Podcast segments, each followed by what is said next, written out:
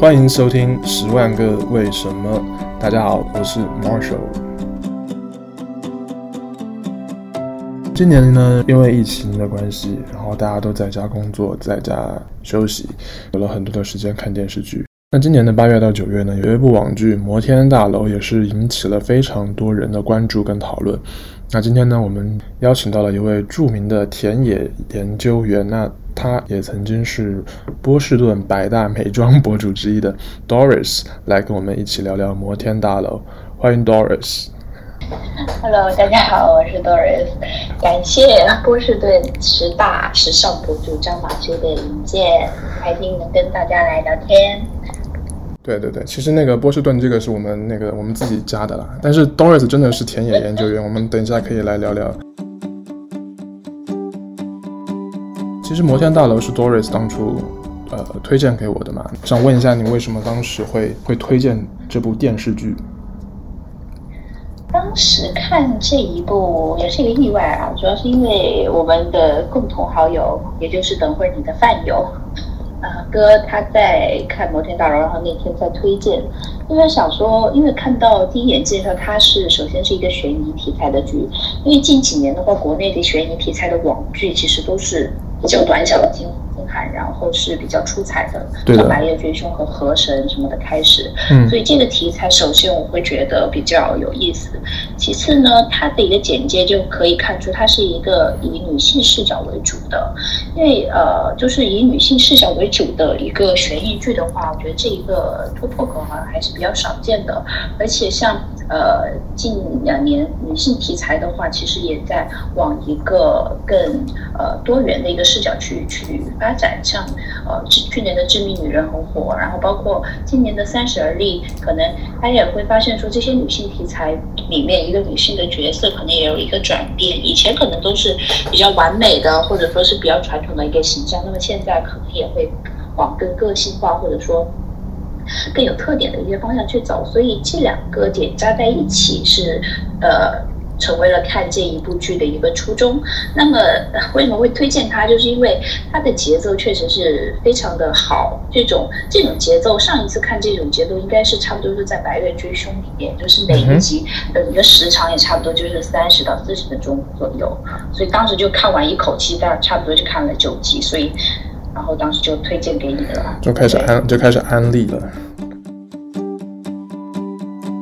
刚才 Doris 讲到一点，就是说这个是女性题材啊，因为确实最近也有很多这种所谓的大 V 啊，他们也在说这个把它定义为一个女性题材的电视剧，而不会很强调说它是一部犯罪片或者是悬疑片。因为我觉得这可能是很多方面都有吧。首先，它是一个，就是从一个角色占比上，其实女性角色的占比也会呃是比较偏重的，就是女性的群像这一块。嗯。然后呢，其次就是说，他们对于呃。就是整就就就是对于整个社会和女性之间的关系的一个刻画，其实这是它整个故事里面更上一层的东西。然后这个它是其实是每一个片段里可能都会隐隐约约在讨论的，包括从可能开始，呃几集里面，他就是包括呃郭涛演男警官和对他的那个他的那个我们这姑且叫养女吧。之间的一个沟通，到女性与女性之间，他们朋友的一个对话和，其实这一个这个话题也是一直，呃，就是一一直都存在的。我不知道你会不会有这种感觉。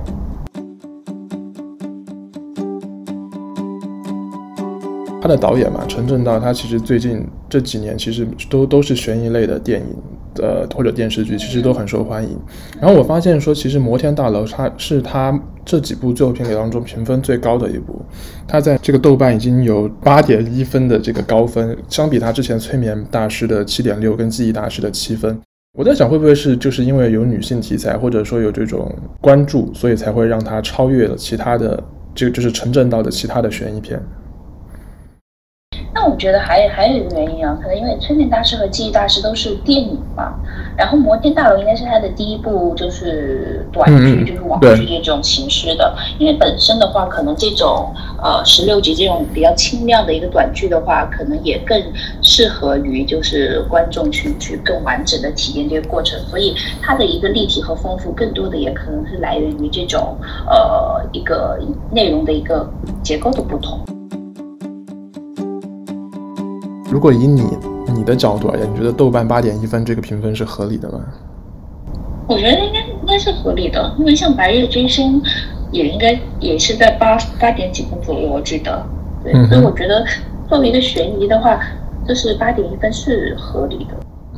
那你会嗯，因为这部剧然后去看想去看他的小说吗？有想过，有想过，对，因为。呃，他的作者是陈雪嘛？陈雪是一个，嗯、就是，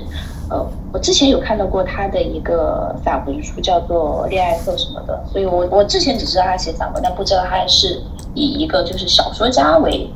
优先的一条标签的，这个我是不知道的，对。但是我后来有。看完之后，有在豆瓣上看一些关于就是摩天大楼原著的一个节选，嗯，那我非我会发现它的一个原来的文风可能是，呃，更加就是字里行间会更加的真实或者更加的冷血，就是它的描述可能是更加直接的，尺度更大，我会有这种感觉，对对，当然尺度更大是一方面，因为尺度就代表它使用的词也好，词汇也好，描述那种状况也好，就。同时，我就可能会感觉到更黑暗，或者说更压抑，这个肯定也是会的。其实我也有这种感觉，但是我也没看啊。我是我也是在呃一些比如说台湾的 blogger 去分析这部小说。我其实觉得，可能其实电视剧我感觉上可能也是改了蛮多的，因为可能有一些比较晦涩或者比较黑暗的部分，它可能也没有办法呈现出来。因为 Doris 是一个。这个人物画像专家嘛，做了很很多年的 research 的工作。那我们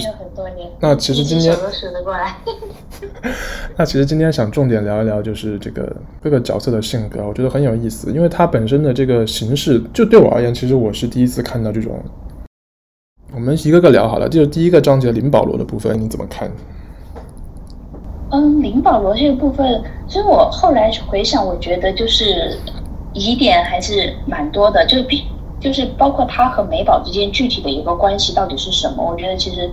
因为他的一个人物的刻画也很复杂。一方面就是说他确实就是好像是很能说会道，或者说很擅长于这种氛围制造，把自己包裹成一个那种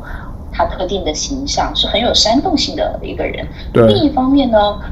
他对美宝好像又是像他说的那样纯粹，就其中这其中是有很一个很奇怪的一个矛盾存在的。那我不知道你会不会有这种感觉，因为我好像觉得最后回想的时候，这一部分好像也还是没有回答到我这一个疑问。插一句话，就是我们这个今天的节目会涉及到非常多剧透的内容，所以如果还没看这部电影、还没看这部电视剧的朋友，可以就是可以不用听了，从头吐到尾。对对对对对，林保罗。当然我没有看小说，我在，但是我在想说，可能他前面铺垫的一些一些信息，可能是跟小说里就是有继续延伸的剧情有关系。但我我有在想啊，包括车祸的故事和性格变化，这个是不是就只是为了凸显出，就其实他的话，比如都是不可信的，或者说他就是一个这种。善于善于去演绎的这样的一个人，或者就是突出他从人格上本来就是带有残缺的这个意味。我知道有可能是突出这个点，但是我也会想说，可是为了突出这个点，好像这部分的内容是不是会放的太多？对啊，所以也不只是林保罗，就是说不同，其实每个角色可能都有这样的问题，就是说他每个人物要填满两集，比较酱油型的角色，他可能不会有那么多跟。跟主线的这个案情有关系的故事，所以可能也是他创作上的一个限制。中间不是有一半在说他什么给美宝送了一个娃娃，然后他房间里又有很多的娃娃，我觉得就最后这些都不了了之。那那一段我吓死了，一直在出冷汗，因为我也我我也觉得那个娃娃里面会有什么东西，或者是解剖我就剖开会有什么什么东西，我也是会觉得。对啊，怎么会一个人？房间里有那么多娃娃，就感觉他丢了一个盒子出来，那个盒子就没打开，最后就可能大家也忘了吧，因为信息量很大嘛。我当时还在想，就是说，因为他他做的那个娃娃不是蛮破的嘛，就看上去做的那个就是做的也不是很好，就是手工缝的。对，我还在想说，是不是因为它里面藏了一个什么摄像头，然后它就是对，我以为那个眼睛是摄像头。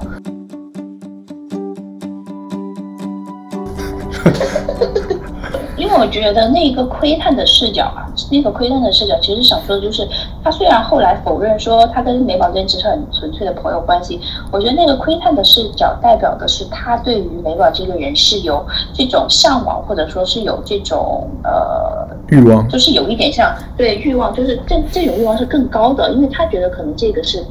呃他触及不到，所以他是。就是有一点仰视的那一种的渴望在里面的，所以他会用一个窥探的视角。但是与此同时呢，因为他自己就是感觉到自己是一个残缺的人或者怎么样，所以他在讲那个故事的时候，他说的是他一直喜欢的就是一个残疾的那个女孩子，因为他就是追求这样残破的东西，才能够去填补他的这一种心理上的需要。所以我觉得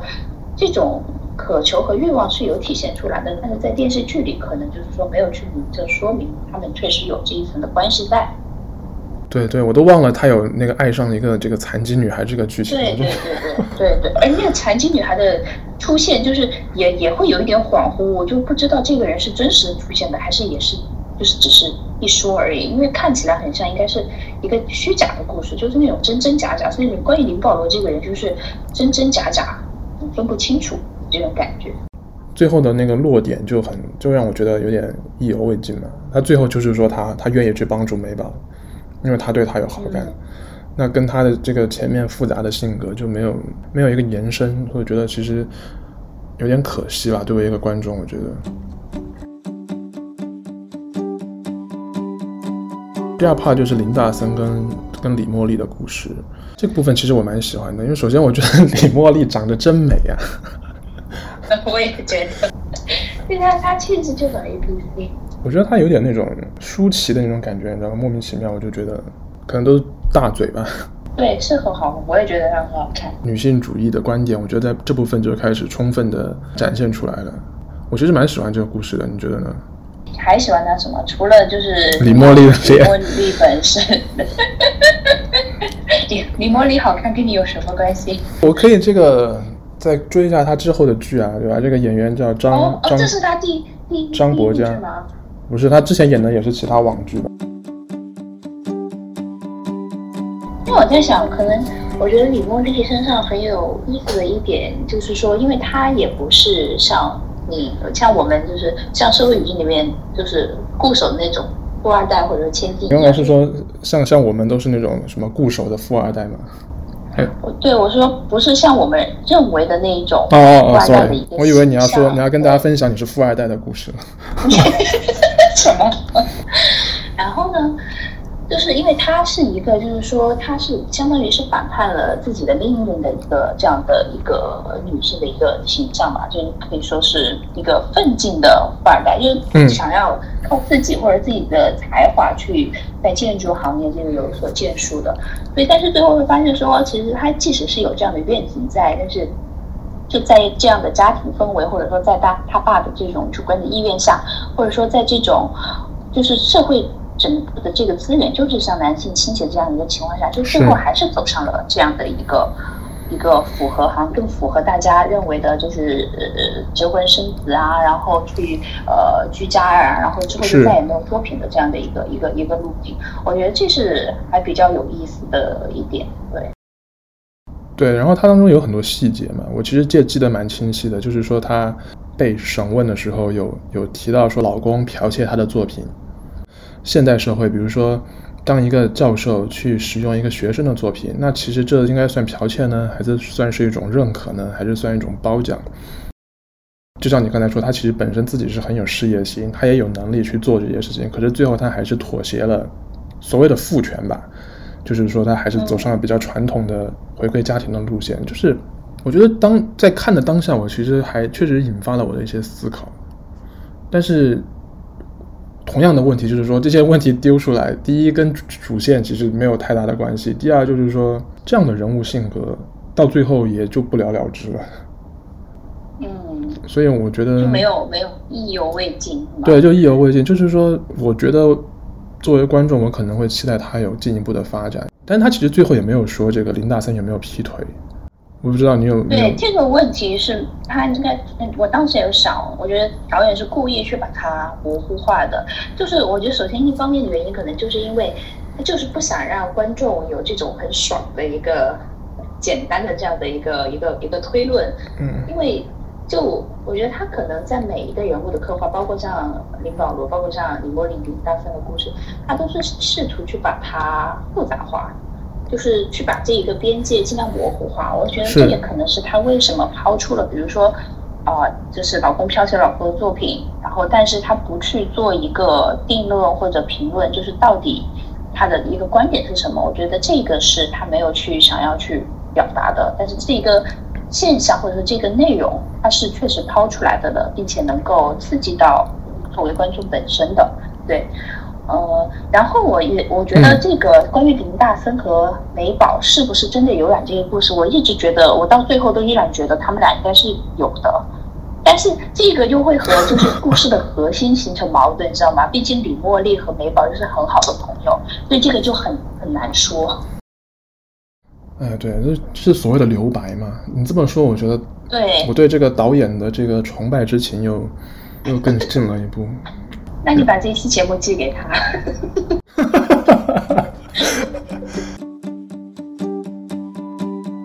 他自己在豆瓣写了他自己的剧评嘛，可能跟我们很多观众的想法蛮像的，就是他自己也承认他表达的东西有点太多了，对一部电视剧而言。但是他很努力的在做，然后他也把很多女性视角或者跟女性相关的社会问题，想通过这部电视剧表达出来。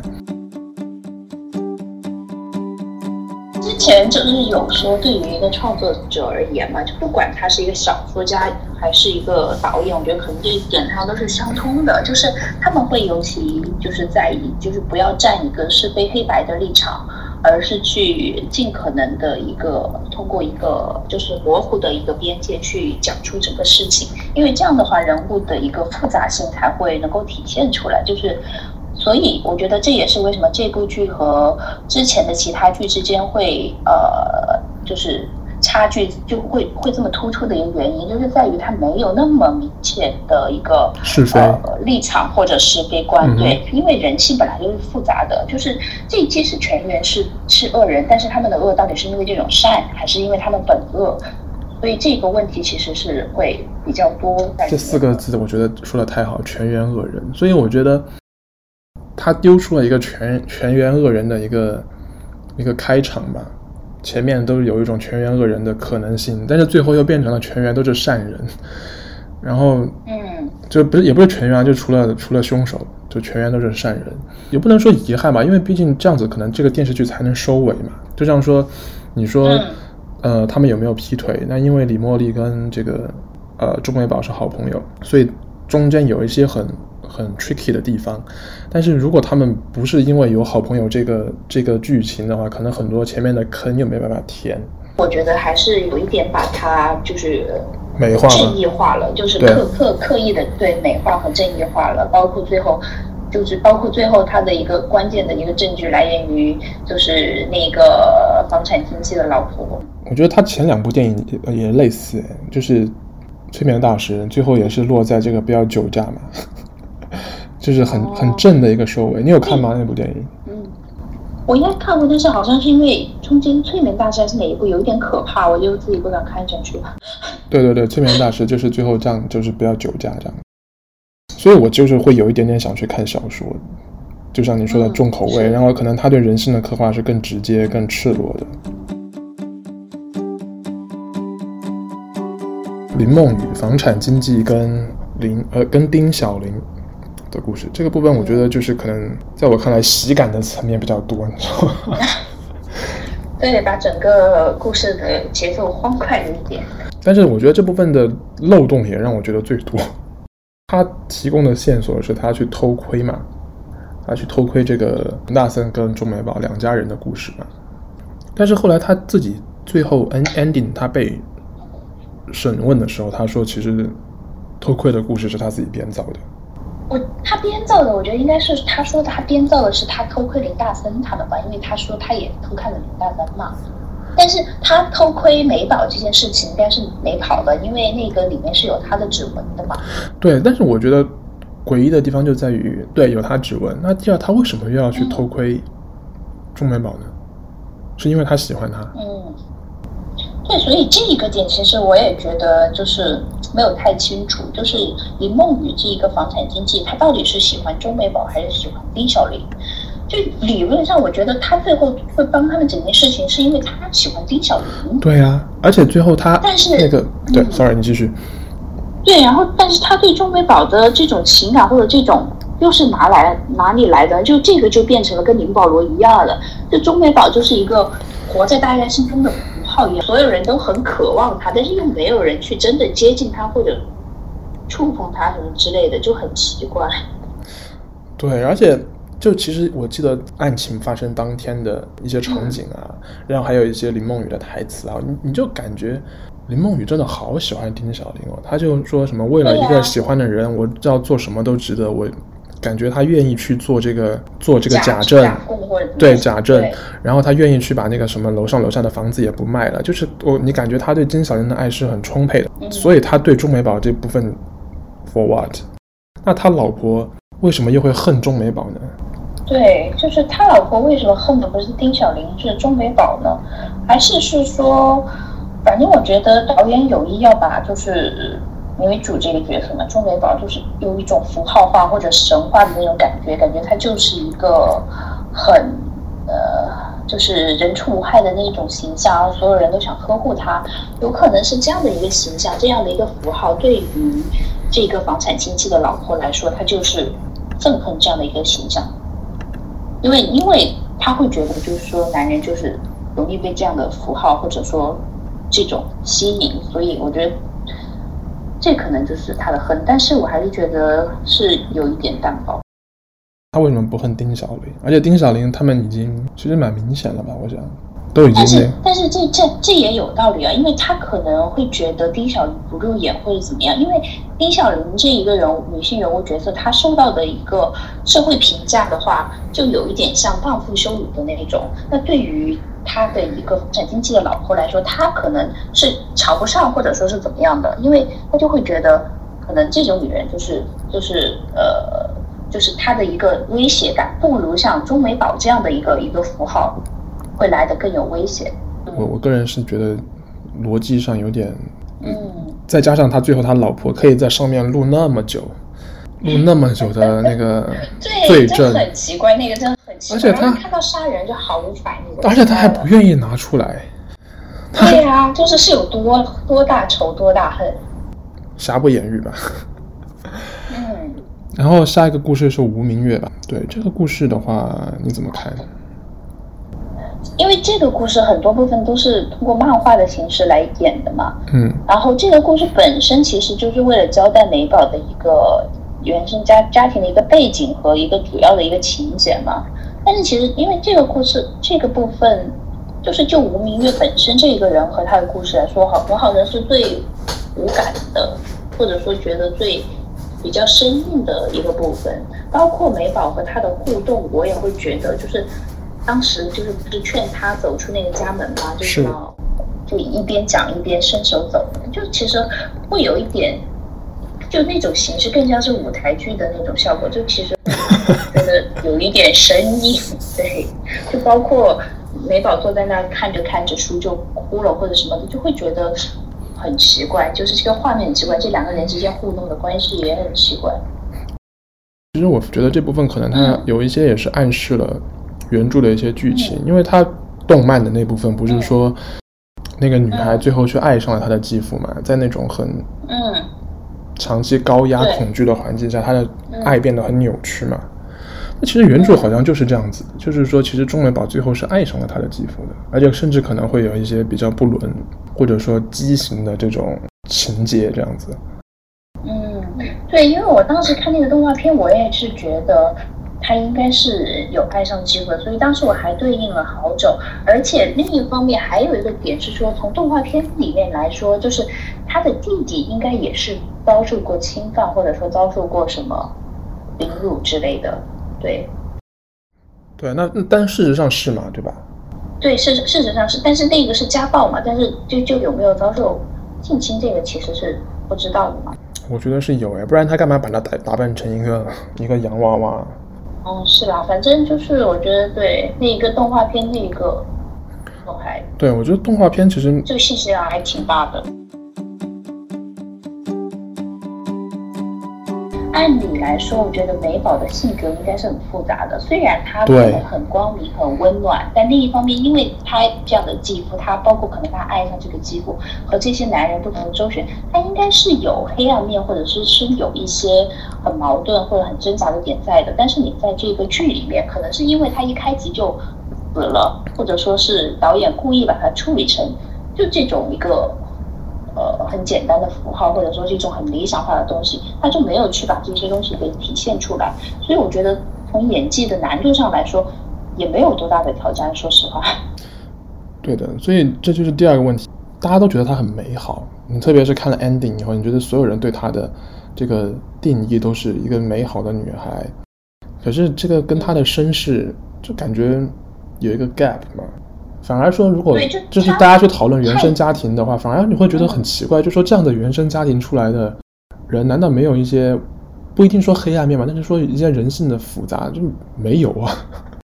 对，他就太正正向化了，太太正能量了。包括他自己，应该他也捅过他的养父，包括就是这种这种。愤怒或者挣扎的东西，好像你是很少能够感受到的。在小时候啊，小时候就像就是呃，普普演的那个他的那个小女孩和那个青年时期的那个女孩的时候，嗯，你还能体会到一些对不对或者说挣扎的东西。但是到了成年以后，就完全没有了，她就莫名其妙的变成了一个这么岁月静好的女孩子。对，对，OK，然后哇，今天真的是受益匪浅。真的，今天跟 Doris 聊了很多，然后呢，我们下期会接着聊，接着讨论《摩天大楼》，因为真的觉得这部剧有非常多的细节啊。然后我们的节目呢，每周呢会在 Spotify、呃网易云音乐跟 Apple Podcast 还有喜马拉雅同步更新。然后谢谢大家这周的收听，我们下一期再见，谢谢 Doris。好的，谢谢大家。